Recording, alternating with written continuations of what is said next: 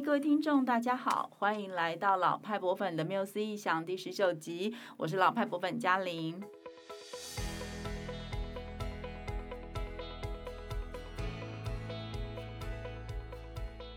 呃，前两个月啊，有举办的东京奥运嘛，哈，那全世界呢也就再一次掀起的日本风。那大家可能知道啊，其实日本的文化和艺术在几百年以前就已经开始对欧洲大陆发挥了很深刻的影响力哦。嗯，那记得我们在第十六集的时候谈论印象派啊，那个时候也有提到风靡欧洲的浮世绘嘛，哈、嗯。所以我们今天呢也不介绍博物馆，我们要来一个特别节目，聊一聊日本江户时期最重要的浮世绘画家之一葛饰北斋，让我们一起来揭开这位疯狂的浮世绘画师背后的故事。那今天呢，跟我一起聊这个话题的是老派博粉季宇。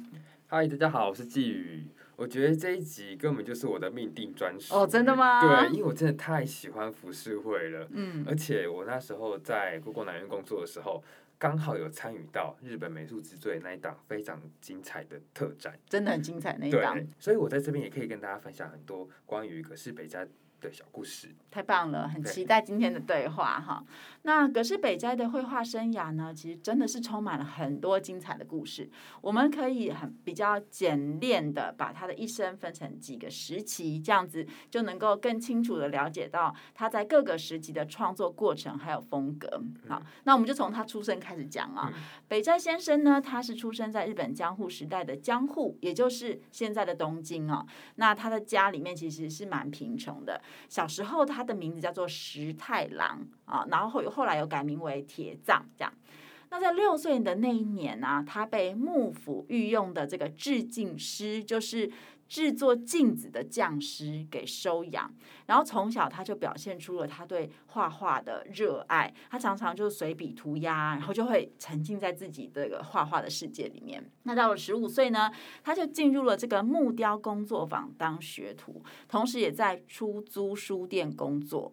也是这个时候，因为他在书店工作嘛，他就接触了很大量的这个图书文集，而且也立志要成为一位绘师，就是画家啦。哦，然后，但是他其实一直到了十九岁，才正式的跟当时的人气会师盛川春章拜师入门，当他的弟子，踏入了这个职业绘画的生涯。哈，那在盛川先生门下啊，他就学习了很多派别的画风，包括了当时主流的这个授业派的绘画，还有绘画风景的名所会，还有。呃，专门画人物的译者会，以及来自中国的唐会，还有西洋会等等。那在学了一年之后呢，师傅啊就赐给他一个名号，叫做盛川春朗。所以后来大家就称这个时期叫做春朗时期。哇，在日本严谨师徒制的这种绘画产业之中啊，嗯、要冠上师门的名号，应该都应该是要获得。师傅的认可，没错没错。那么他被赐予的这个名号，应该也不是随便来的吧？所以感觉上应该是有存在着什么样的意义吧？嗯、对啊，就是盛川春朗这这个“朗”字啊，它其实是取自师傅盛川春章的别号“续、哦、朗景”这个“朗”，所以你可以想象，就是这个师傅他把他自己的称号给弟子使用，哈。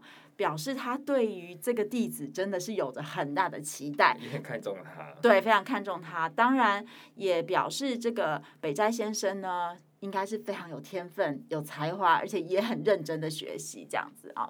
他也真的没有辜负师傅的期待，就在隔一年，也就是他二十岁的时候，他就用这个名号公开发表了第一件译者会的作品。赖川菊之城正宗娘，那这件作品现在被典藏在这个东京国立博物馆。然后呢，他跟随着盛川师傅整整十五年之久。这一段时间也为他往后的绘画发展打下了非常扎实的基础。那在三十八岁的时候，他就开始以北斋宗理这个名号进行创作，技巧当然就更上一层楼了。后人就称为这个时期叫做宗理时期啊。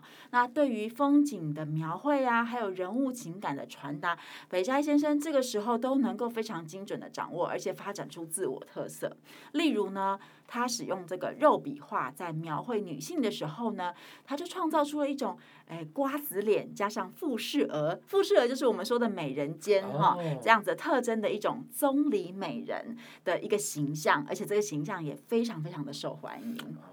哎，不过我想听到这边，大家可能都会有一个小问号，什么是肉笔画？嗯哼，那其实肉笔画的意思呢，就是直接拿笔在物体上绘画。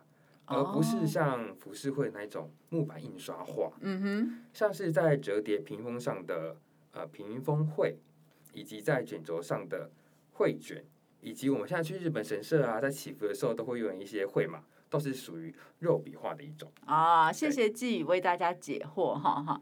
那在这个时期呢，北斋先生他也跟很多出版商合作，去绘制绘本的插画，而且也创作出了很多商业型的，就商业性的服饰绘。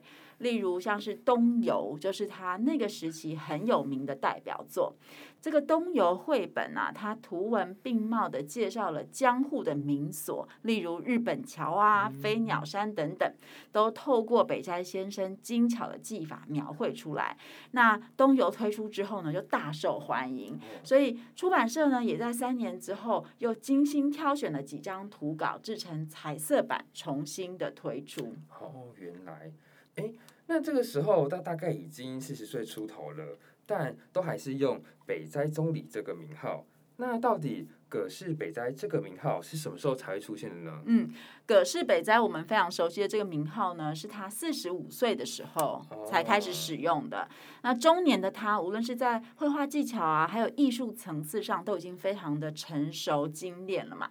可是他还是很努力的在学习各地的画风，并且钻研西方艺术表现里面的这种深奏透视法，还有几何学的这个基本构造等等哦。那也是在那个时候呢，他也创造出了很有现代感的立体画。立体画。是用很多不同材质所创造出立体感的那种作品吗？哦，不是，不是，那个时候还没有这种就是不同异材质的创作方式，还没有哈。但是北斋的立体画也是很让人惊艳的。那我想大家都应该有玩过那种。纸娃娃，就是我们在一个硬纸板上面，它们上面会有一些图案嘛，然后我们会把这些图案剪下来之后，去经过一些对齐啊、组装啊，那就可以拼成一个立体的物品。那格式北斋的立体画，它它就是他发明这种这种创作方法哦。那其中有一件作品呢，它拼合完成以后，是一个充满空间感的公共浴场。哎，这样子的创作形态呢，在十九世纪的日本，还是一个非常新颖的浮世绘风格的设计。那在大概在五十岁的时候呢，北斋先生就进入创作漫画的这个带斗时期哦，他就是用他这个超凡的观察，还有精湛的笔触，去描绘众生相的瞬间，非常活灵活现的就画出庶民文化跟风情哈。他描绘的内容呢，就是会跟花鸟鱼虫兽啊、士农工商啊、食衣住行啊。百鬼物语啊，神话传说等等各种主题都有相关。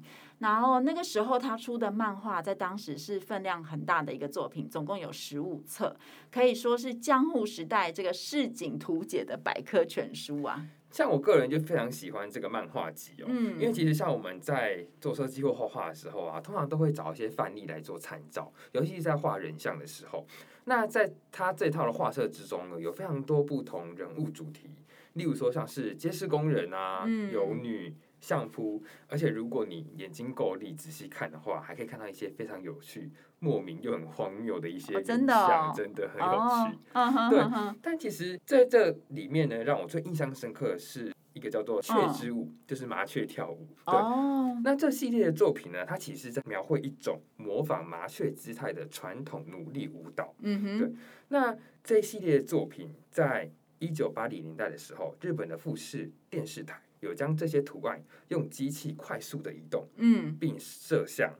那大家都很惊讶的发现说，这个人物像是活起来一样，呈现出那种跳舞的姿态。所以，葛饰北斋当时所画的漫画，就是一种用一种会动的漫画的概念在创作吗？对，这是一个非常惊奇的发现。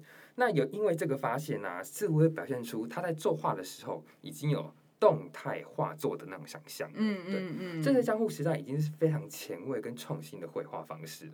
如果大家有兴趣的话，可以到线上书城，现在都有在卖立体设计的绘本，大家可可以去看看哦。哦，北斋先生呢、啊，他的绘画一直都不断的带给大家新鲜感，很惊艳那种感觉。对对对，一直都持续的让大家惊艳，这个也很不容易哈。那在六十岁的时候，他进入了呃所谓的唯一时期。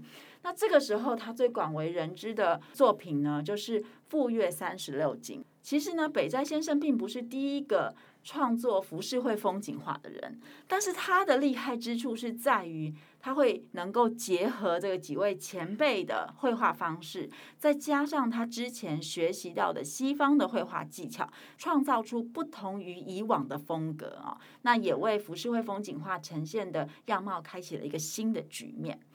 北斋先生的创作呢，一直都没有停止。七十五岁的时候，他进入了画狂老人时期。这个时候，他其实年纪已经很大了，可是他的绘画作品其实还是受到市场上的喜爱啊。他也曾经受到这个长野小布施这个地区富豪的邀请，到那边好多次，也在那边就是有点像是驻村创作哈，在那边作画度过了一段时间。所以呢，在长野小布施也有一。间这个北斋馆，大家可以在那边看到他那个时候在那边创作的作品。可是北斋先生呢，他其实是一生走过了九十个年头，那他最后一幅作品是在八十八岁的时候创作的《向日葵》。他曾经以画狂来形容他自己，那我觉得这个。呃，称号真的是非常非常的贴切，因为他几乎是一直作画到他生命的终点。如果大家有机会到东京去旅行的话，非常推荐大家前往位在墨田区的北斋美术馆，能够细细享受北斋先生笔下的江户风情。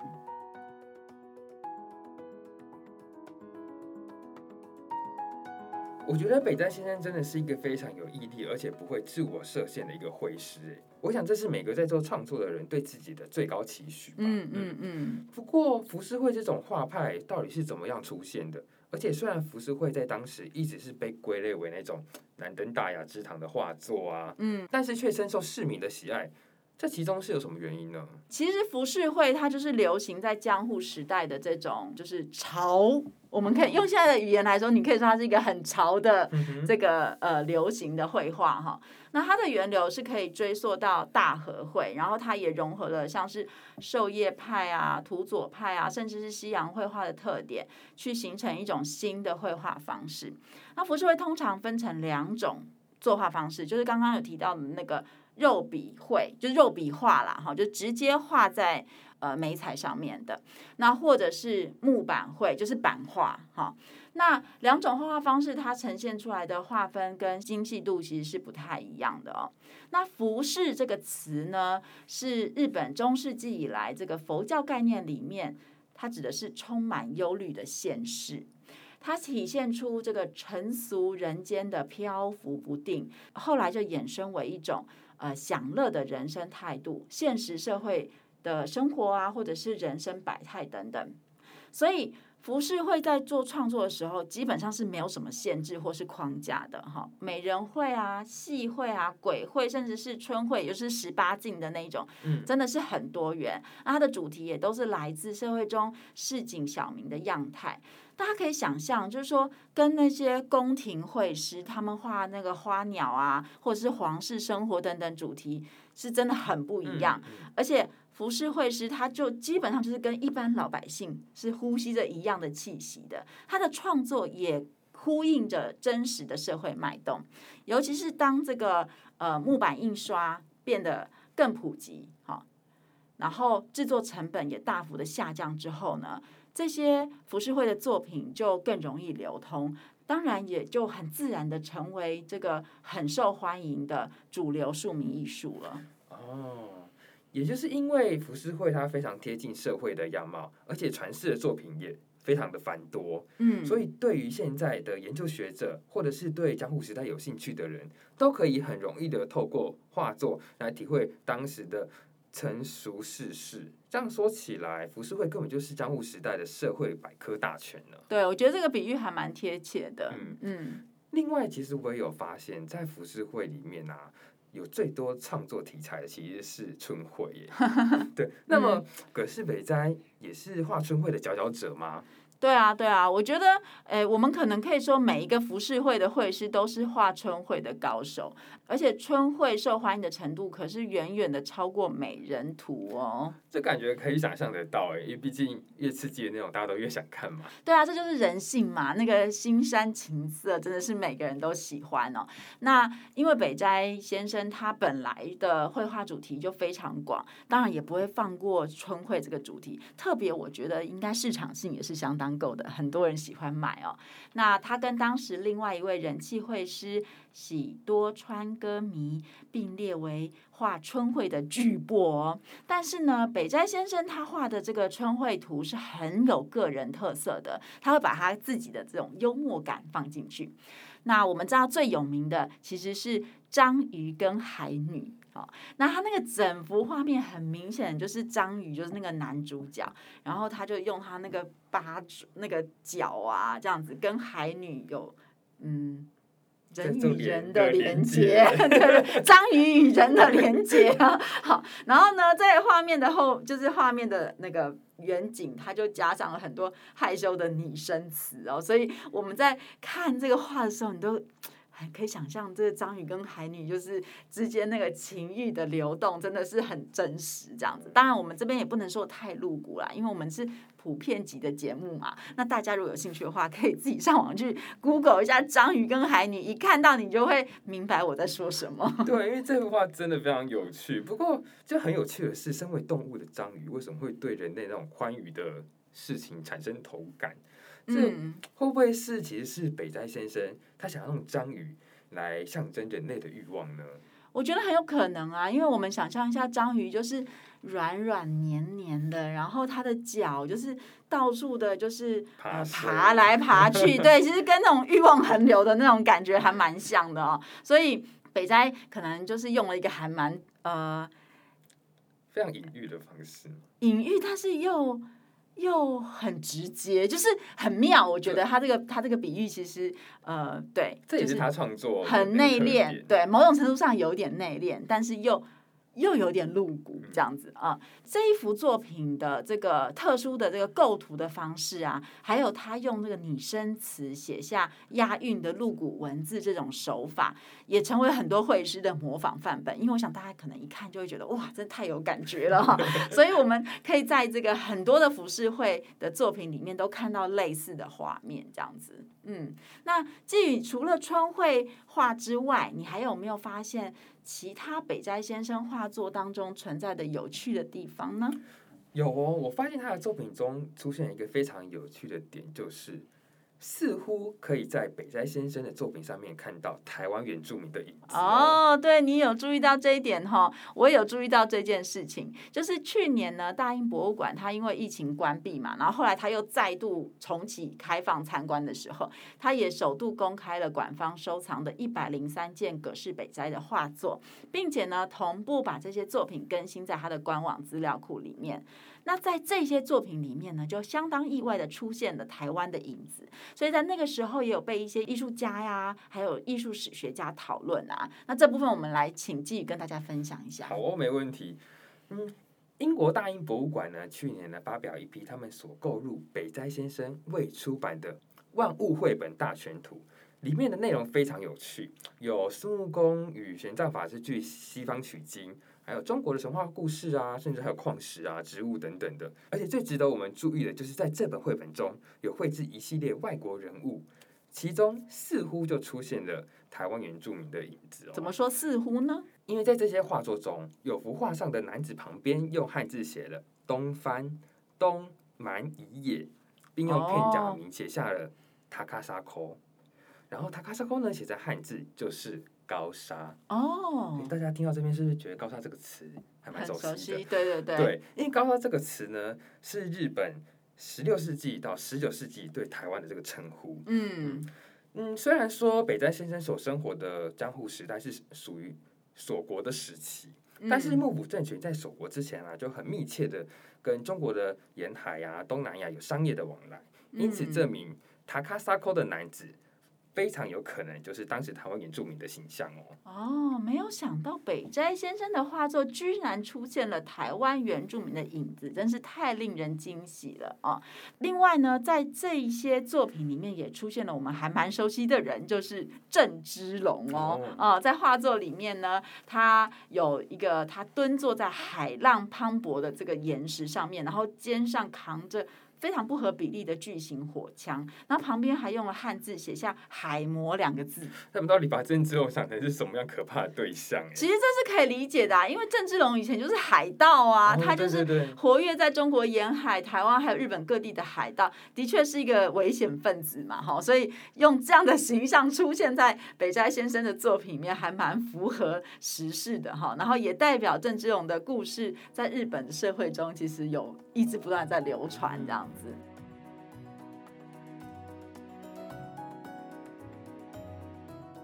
哎，听到这边呢、啊，吴雅月认同北斋先生用“狂”这个字来形容自己了。不过，通常好像越多才多艺的艺术家，嗯，就好像越有越多怪癖，或者是常人无法理解的事迹。那么，北斋先生也有吗？有哦，一定要有啊！对，而且就是等我讲完之后，你就会更加的认同他真的是一个很奇妙的狂人，这样子。对，在这个《葛饰北斋传》这本书里面，他提到哦，北斋先生九十年的人生里面，他搬过了。九十三次家，而且甚至有一天搬家三次的惊人记录。哎、欸，好扯哦！这人家孟母三迁也不是一朝一夕啊，他居然可以一天就搬三次，是不是？对，搬家超累人的，的哦、他竟然可以就是搬这么多次，然后而且他也很妙哦，他。他虽然搬了这么多次家，但是他其实也搬的不远，他全部都是在他出生的地方，就是墨田东京墨田区这规则北斋通附近，这样就是搬来搬去都住在那附近。对，然后他搬家的理由呢也很奇妙。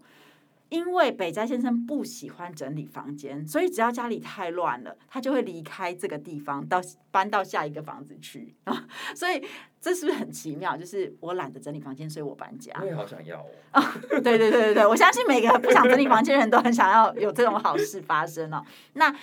如果大家对这个主题有兴趣的话呢，你可以上日本的太田纪念美术馆，他们呢制作了一张北斋搬家地图。可是因为移动的频率实在太高了，好像目前只有明确的记录到大概二十个左右的地点这样子。这真的是太夸张了。对，好，搬家这么多次也就算了，北斋先生呢还很喜欢改名字，他有。改名号高达三十次，这样子超狂的记录啊！真的是超多哎。对，我们刚刚有提到几个嘛，其实你知道我讲完我自己都忘记了这样，但是刚刚提到那几个呢，只是后人列出比较具有代表性时期的这个称号啊。但是他这样子不断的改名，其实也有一个。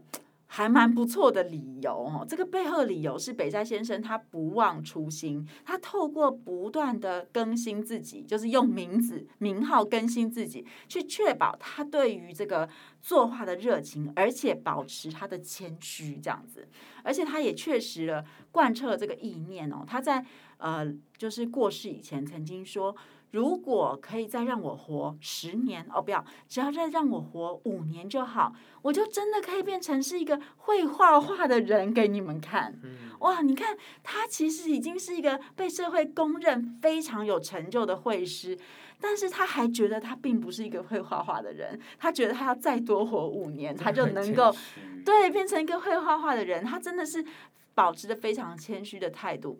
那也正是因为这样子，他那么严格的就是要求自己，才能够在日本的艺术史，甚至欧洲的艺术史上占有这样子不可动摇的地位，然后对后世发挥这么大的影响力吧。